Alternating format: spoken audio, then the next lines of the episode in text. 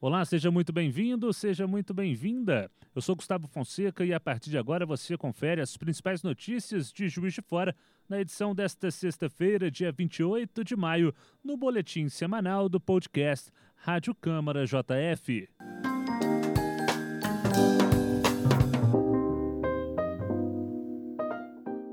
Hoje ao meu lado a repórter Paula Spencer, que chega com o seu primeiro destaque. Tudo bem, Paula? Tudo jóia, Gustavo. A semana entre os dias 24 e 28 de maio contou com as quatro audiências públicas. Na segunda-feira, diante dos reflexos da pandemia da Covid-19, o secretário de Desenvolvimento Sustentável, Inácio Delgado, apresentou propostas para a retomada econômica do município.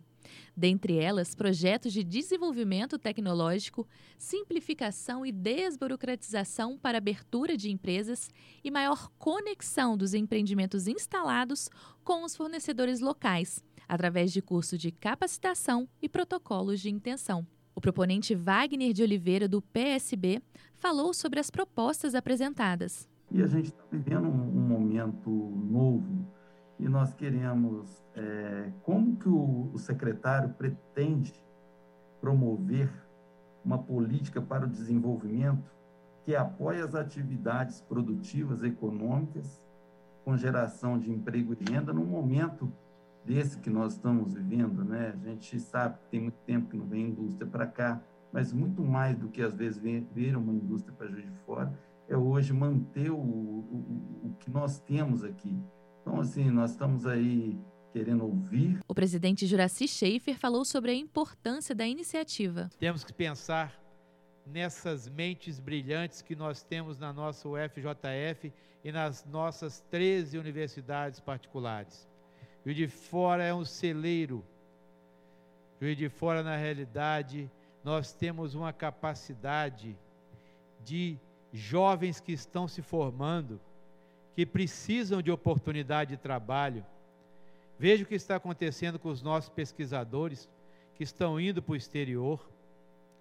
Então, é importante que a nossa prefeitura, com conhecimento da nossa prefeita, que é uma ex-reitora, e que fez uma emenda constitucional lá, criando a questão da, do, do, incentivo à tecnologia, lá na, na, no nosso Congresso Nacional, e ao senhor que tem esse conhecimento no CRIT, temos que pensar no pioneirismo de Juiz de Fora.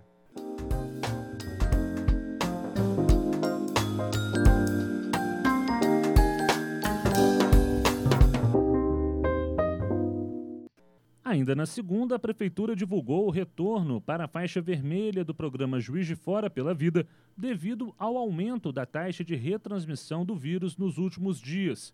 Dentro das exigências, o atendimento nos bares está permitido apenas de forma delivery. Os restaurantes podem funcionar das 8 às 20 horas, também apenas com o serviço de delivery. Já as atividades esportivas permanecem proibidas. As informações detalhadas podem ser conferidas no site da Prefeitura.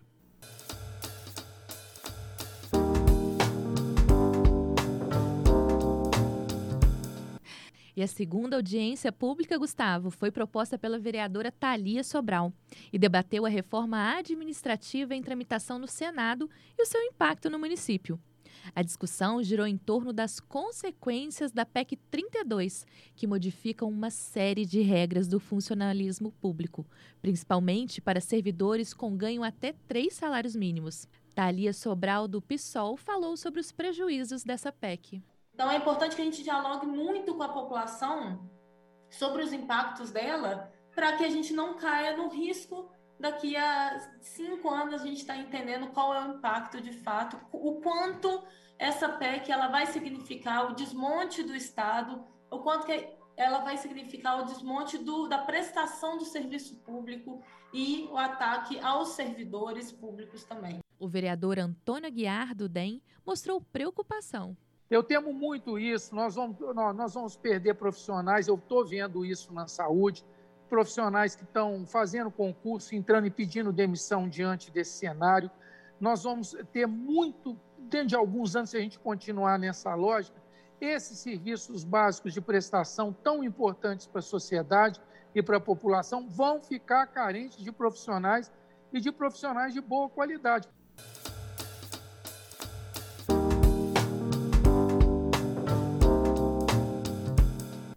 Entrou em vigor a nova lei de anistia fiscal. Para ser contemplado, o interessado tem que fazer o cadastramento digital até o dia 30 de setembro no site da Prefeitura.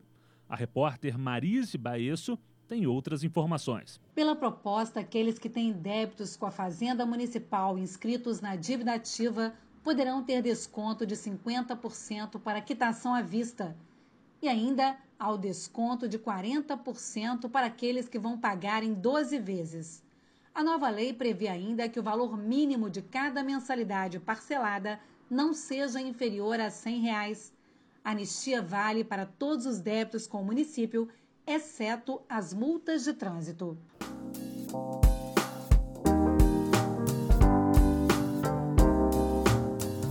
Gustavo, na quarta-feira, em busca de fiscalizar e garantir a eficiência na administração municipal, a Câmara promoveu uma audiência pública sobre a gestão da Secretaria de Esporte e Lazer.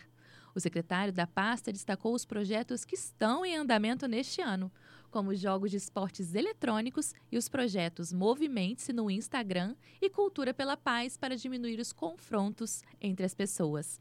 Marcelo Mata falou sobre a necessidade de investimentos no estádio e nas praças.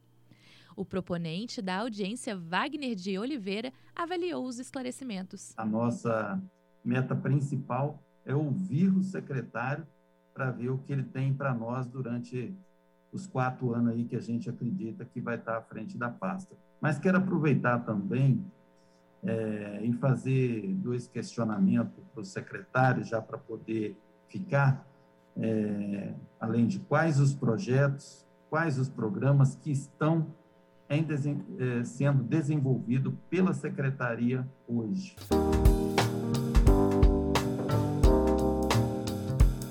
E a última audiência do quinto período legislativo contou com a apresentação do desempenho do município sobre as metas fiscais, com a participação da controladora geral do município, Denise Gonçalves. O IPTU, em relação a toda a receita própria, ele equivale a 38% dessa, das receitas.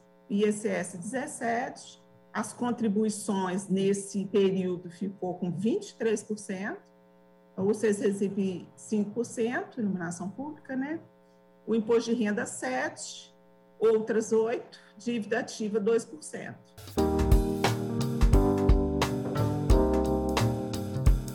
E na quinta-feira, a Comissão de Urbanismo, liderada pelo presidente Zé Márcio Garotinho, realizou a palestra sobre a nova realidade da mobilidade urbana, com o objetivo de abordar os desafios e as oportunidades que envolvem o município no período da pandemia. Qual é o futuro da mobilidade urbana de Juiz de Fora? Hoje, durante a pandemia, um dos maiores problemas que a gente tem é o transporte público coletivo.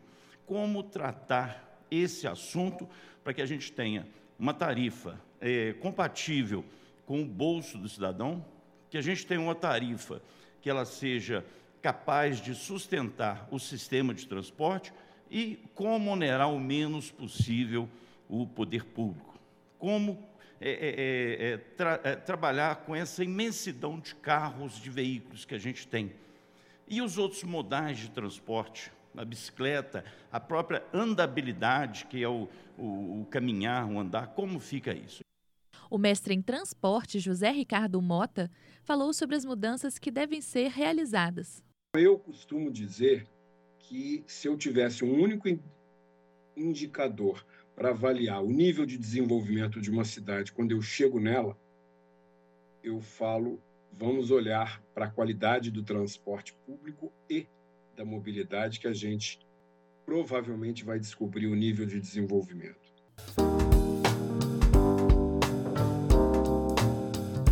E em celebração ao Maio Amarelo, mês de conscientização sobre a segurança no trânsito, José Márcio Garotinho, do PV, presidente da Comissão de Urbanismo, falou sobre as ações realizadas para melhorar a mobilidade e a acessibilidade no município. A mobilidade urbana é um dos três maiores problemas nas médias e grandes cidades. Juiz Fora não é diferente disso.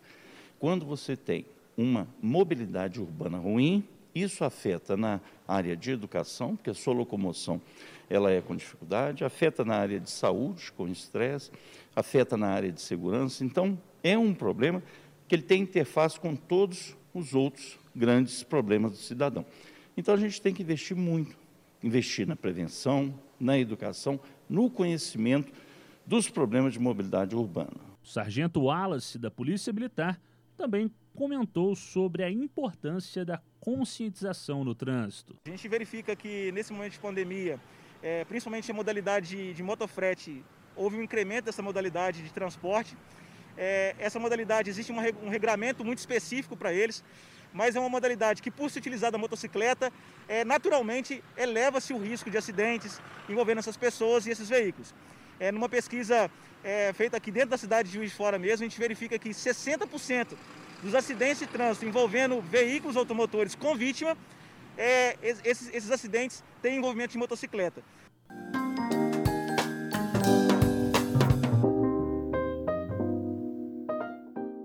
E em celebração ao Dia da Cerveja, a JF TV Câmara destacou a valorização da cerveja artesanal local, além da geração de emprego e renda conforme também avaliou o vereador Marlon Siqueira. A empregabilidade desse setor é muito grande, então é muito importante nós aqui no nosso município trazermos esse turismo aqui, o turismo gastronômico, juntamente com os restaurantes e fortalecermos esse mercado.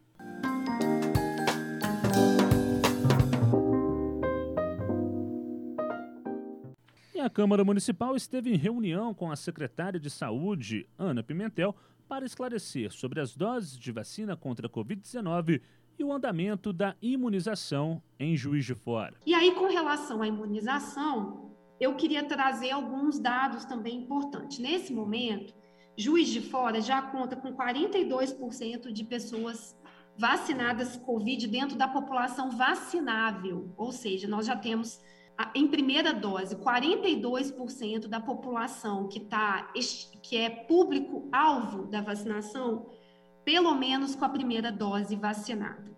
Isso é, uma, é um grande mérito. E eu preciso dizer, estimados vereadores e vereadoras, que esse é um mérito dos servidores públicos dessa cidade.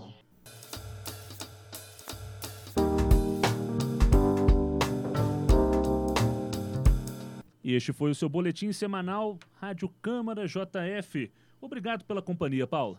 Obrigada, Gustavo. Eu que agradeço. Para mais informações, siga nossos canais Câmara JF nas redes sociais e acesse nosso site câmarajf.mg.gov.br. Até a próxima.